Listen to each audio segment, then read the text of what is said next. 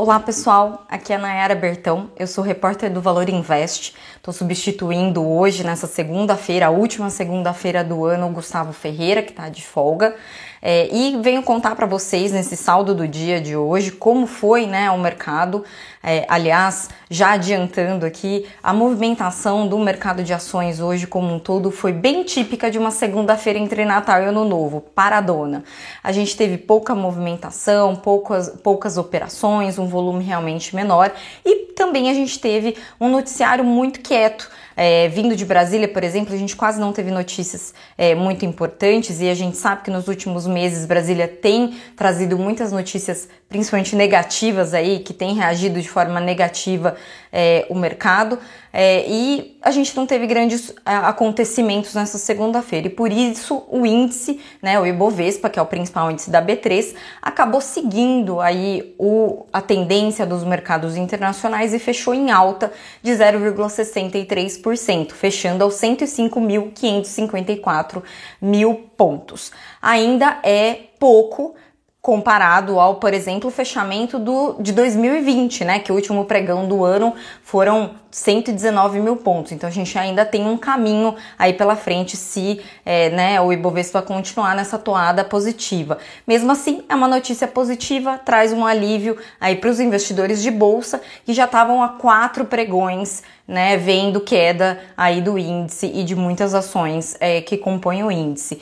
É, e vale ressaltar Desculpa, e vale ressaltar também é, que o, o, mercado americano tem ditado um pouco o rumo, né, por aqui, quando não tem grandes notícias é, locais e a gente segue lá fora, o mercado americano tem ido muito bem. E não à toa, né, hoje o S&P 500, que é o principal índice do, de ações dos Estados Unidos, bateu outro recorde é, ao subir 1,4% é, e já são 69 recordes esse, esse, ano, é bastante coisa, o que vem ajudando, né, tanto o mercado americano quanto o local, é, são estudos de que a nova variante do coronavírus, ou a Omicron, né, que vocês já devem ter ouvido falar bastante, ela pode ser menos letal do que se achava, né, e menos letal do que cepas anteriores. Isso é uma notícia positiva, apesar de ainda ser preliminar, é, a gente ainda precisa de confirmações, mas já traz uma sinalização de que o ano pode vir diferente do que esses dois últimos anos é, para o mercado é, de ações, para as economias do mundo como um todo. Mesmo assim, é importante a gente não baixar a guarda, porque tanto do lado da saúde, né, a vacinação, é, a higienização, o uso de máscaras ainda é bastante necessário, quanto do lado dos investimentos, que os investidores ainda estão preocupados com o que pode vir. É, não dá para comemorar ainda é, um fim de, é, de pandemia, né?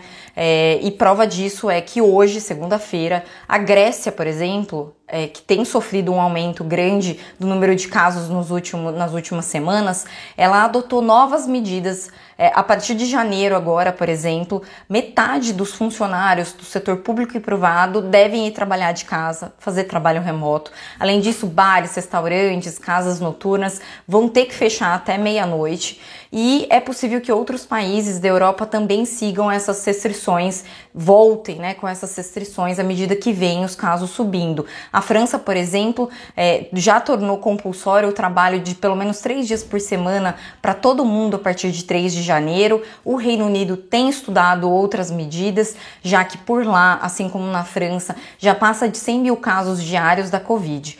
Um, uma coisa curiosa aí dentre a repercussão do, dessa nova disseminação, né, desse novo é, vírus, é que os Estados Unidos, por outro lado, estão pensando em encurtar o período de isolamento para pessoas expostas e infectadas. Isso porque o país tem sofrido bastante com a falta de profissionais. E prova disso é o que vocês já devem ter ouvido falar aí é, hoje ou no fim de semana: diversos voos, centenas de voos é, partindo ou chegando nos Estados Unidos estão sendo cancelados por falta de pessoal. O pessoal pega, o vírus fica em isolamento e as, as companhias aéreas têm é, sentido isso, uma redução muito grande do, do quadro de funcionários e por isso tem que estão tomando essas medidas de cancelamento de voos por causa disso.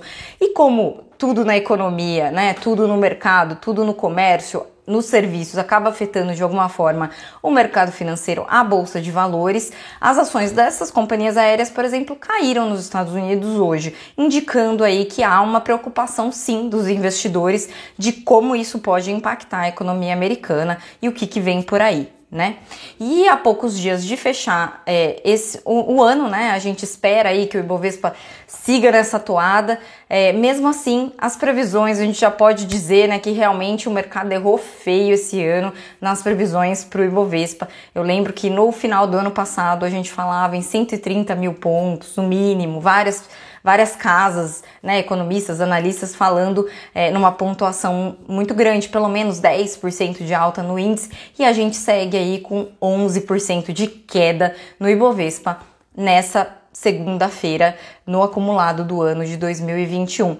Queria ainda comentar com vocês, principalmente para quem quer viajar no ano que vem, é, uma notícia que não é tão animadora é que a expectativa é de que o dólar continue alta alto, né, valorizado em 2022 também. Hoje, né, a moeda americana fechou em 5,64, teve uma pequena queda de 0,36, mesmo assim, é, não é o patamar que a gente queria aí para começar a planejar viagens, né, é, cursos ou né, intercâmbios. Muita, muita gente acabou adiando aí planos e sonhos é, para esperar a pandemia passar e a expectativa dos analistas do Boletim Focus que saiu hoje cedo é de que no ano que vem a moeda americana fique em 5,60 ainda é bastante alta aí para nós brasileiros.